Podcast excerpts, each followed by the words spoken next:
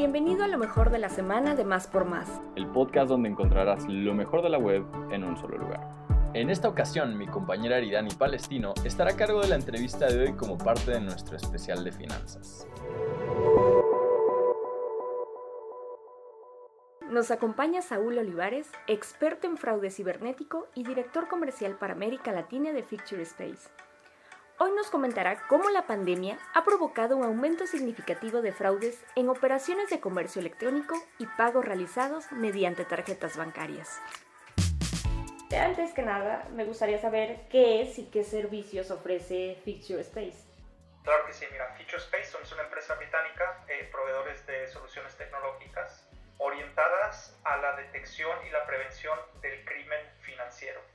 Entonces nosotros como empresa trabajamos con bancos, con empresas prestadoras de servicios de pagos y otras instituciones financieras y les proveemos pues de tecnología de punta que nosotros hemos desarrollado a lo largo de casi 15 años. En este sentido, eh, ¿por qué repuntaron los fraudes cibernéticos específicamente durante, bueno, me di cuenta que durante el aislamiento social? Efectivamente, hay una, una serie de, de factores que, que se combinan para producir lo que vemos hoy en día, eh, un aumento sustancial en, el fraude electrónico en México. Por un lado, bueno, evidentemente la pandemia causó, causó muchos impactos por todos lados. Por un lado, vemos que hubo un cambio sustancial en el comportamiento humano, en la forma de,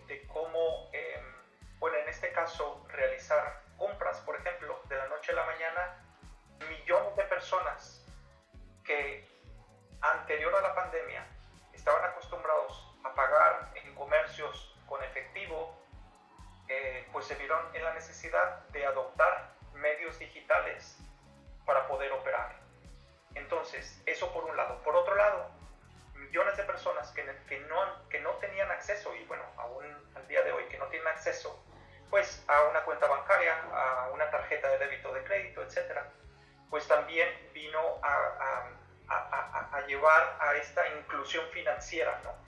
Entonces, em, vemos hoy en día el mundo de las fintechs como han traído muchos servicios innovadores para ya sea competir o complementar servicios de los bancos para facilitar pues esa inclusión financiera, para que los usuarios que antes no tenían acceso a servicios pues lo puedan, lo puedan hacer. Entonces, cuando tú ves todas estas, todas estas variables, millones de personas que de la noche a la mañana están utilizando medios digitales, muchos de ellos pues que no tienen conocimiento, no tienen la experiencia. Por otro lado, pues miles de personas que han visto la necesidad, por necesidad, esa oportunidad de, de cometer ilícitos y pues todo esto se, se, mezcla para, pues, para producir lo que estamos viendo ahora, ahora, que es un incremento explosivo en, lo que es el, fraude. Eh, reflejado en números, ¿este problema, cómo se podría decir, es mundial o es regional? Mira, el fraude siempre, siempre ha existido, siempre ha existido. Sin embargo, eh, cuando vemos las cifras, y hay muchas empresas que se dedican a hacer análisis, pues sí, en la industria eh, y, hacer análisis cuantitativos del problema de fraude, vemos que Latinoamérica sobresale sobre otras regiones del mundo y México dentro de, dentro de Latinoamérica como uno de los países a nivel mundial en donde el problema del fraude es, es mayor. En México, por ejemplo, vemos que hoy en día estamos alrededor en comercio electrónico del 3% de todas las compras que se realizan en comercio electrónico resultan ser fraudulentas, cuando en otras regiones está por el 1 o menos por ciento. Entonces, eh, la diferencia es muy significativa. ¿Cuál es el perfil de los usuarios que son víctimas de fraude? Pues ahora sí te voy a decir que todos. Todos. Y, bueno, aquí, em, pues no sé, en tu caso, Eridani, todo mundo puede ser susceptible al fraude. Ese es el tema. Por más conocimiento que tengas, incluso dentro de Feature Space, que es una empresa especializada en el mundo del fraude y que tenemos muchos colegas que han vivido de este ambiente de proveer tecnologías para el fraude, que conocemos cómo se comete el fraude, aún así estamos susceptibles a ello. ¿Por qué? Pues porque, por ejemplo, mi tarjeta de crédito, a pesar de que soy súper cuidadoso, sé lo que tengo que hacer y no tengo que hacer, pues de robarse los datos y de tratar de usar mi tarjeta de crédito en establecimientos, pues sin que yo eh, intervenga o sepa nada. Entonces, ese es el problema, que todos sin, sin duda estamos expuestos a ello. Entonces aquí eh, esto nos lleva pues a, reflexionar en cómo, cómo podemos lidiar con este problema. Desde el punto de vista del consumidor, evidentemente hay cosas que podemos hacer. Eh, pues el nunca exponer tus datos personales o los datos de, tus, de tu cuenta bancaria o de, de tu tarjeta de crédito, eh, mucho menos en redes sociales compartir nada, usar passwords que sean potentes, cosas por el estilo. Pero sin embargo creemos que donde se puede llegar a un impacto mayor es en las instituciones financieras, en aquellas que prestan los servicios, ¿no? y comercios también.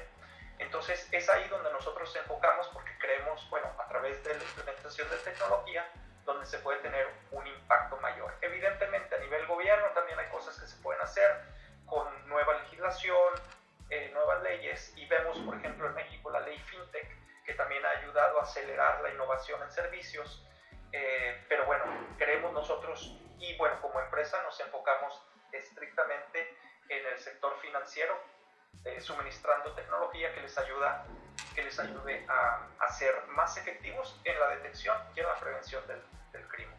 Ante esta situación uno pensaría que, que, los jóvenes resultarían los más afectados, sobre todo en el, en el aislamiento, porque evidentemente las, clases, las clases y las actividades ya no son las mismas. Entonces, ah, me sorprende mucho que, me diga que este tema ya es a cualquiera, no solamente a jóvenes.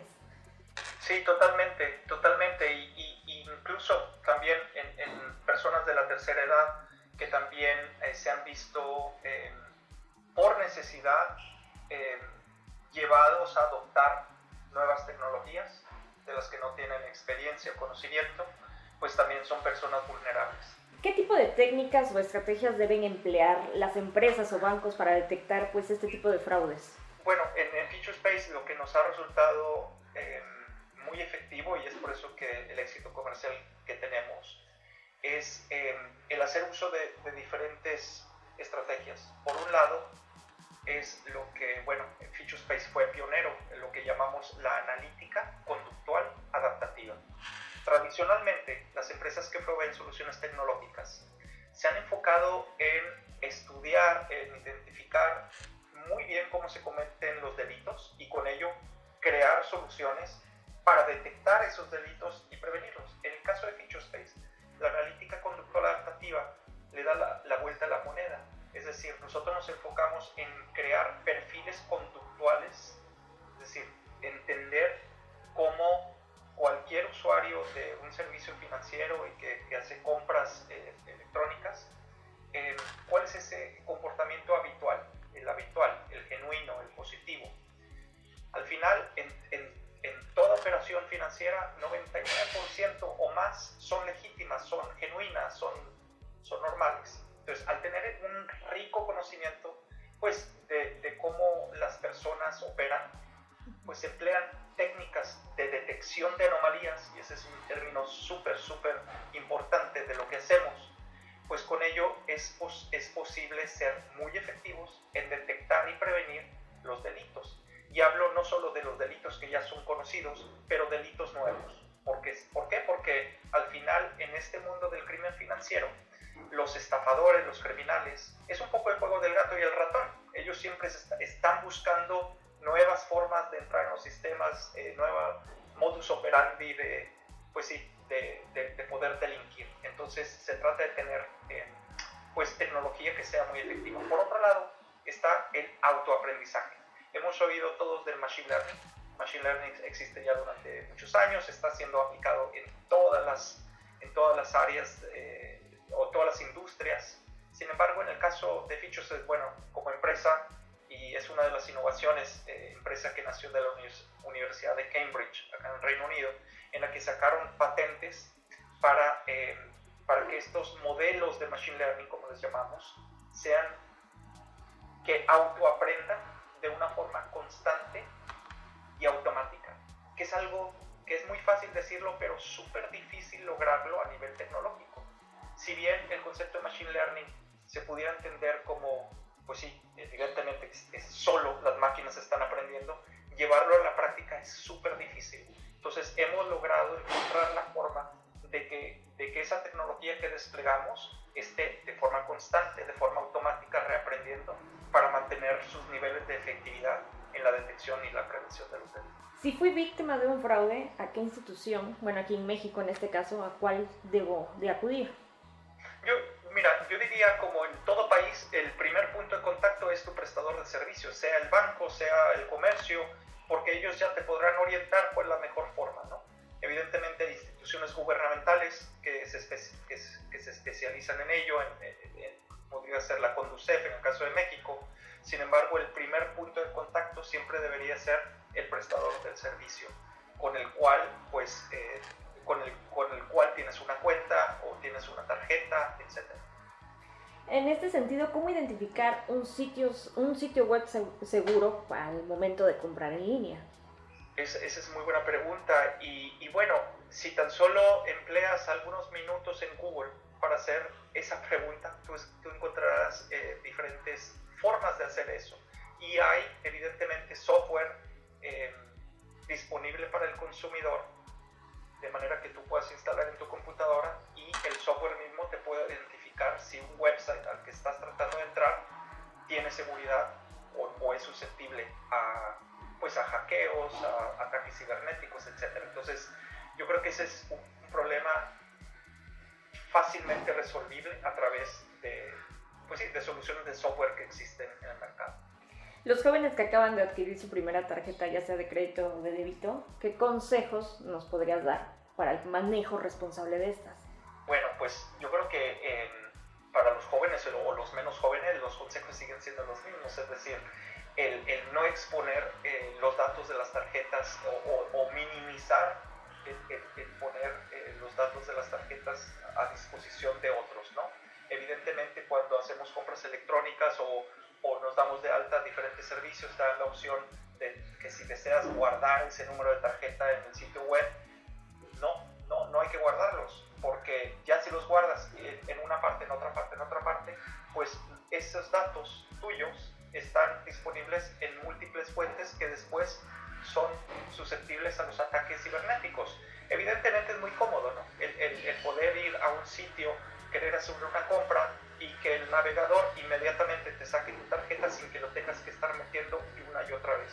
Entonces, por comodidad, los jóvenes o los menos jóvenes, pues todos tendemos a la comodidad, ¿no? De decir, bueno, pues la computadora me lo guarda y la próxima vez que vaya a hacer una compra ya no lo tengo que meter otra vez. Pero eso aumenta sustancialmente los riesgos de que tus datos sean robados. Entonces, ese es un, ese es un tip que todos deberíamos eh, implementar. Perfecto. Saúl, ¿hay algo que nos quisieras compartir, algo más que nos quisieras eh, decir al público de Más por Más? Pues mira, primero que nada agradecerte por la oportunidad. Eh, nosotros estamos eh, en una etapa de crecimiento muy importante, ya tenemos eh, algunos clientes muy importantes en México y seguimos creciendo, pues sí, nuestra, nuestra presencia y creemos, bueno, estamos intentando aportar nuestro granito de arena para, para, combatir este gran problema del, del fraude, del crimen financiero. Entonces, esta oportunidad que nos das para diseminar un poco de nuestro conocimiento y nuestras recomendaciones para ayudar tanto al nivel consumidor como a nivel empresarial, siempre es bienvenido. Entonces, muchísimas gracias.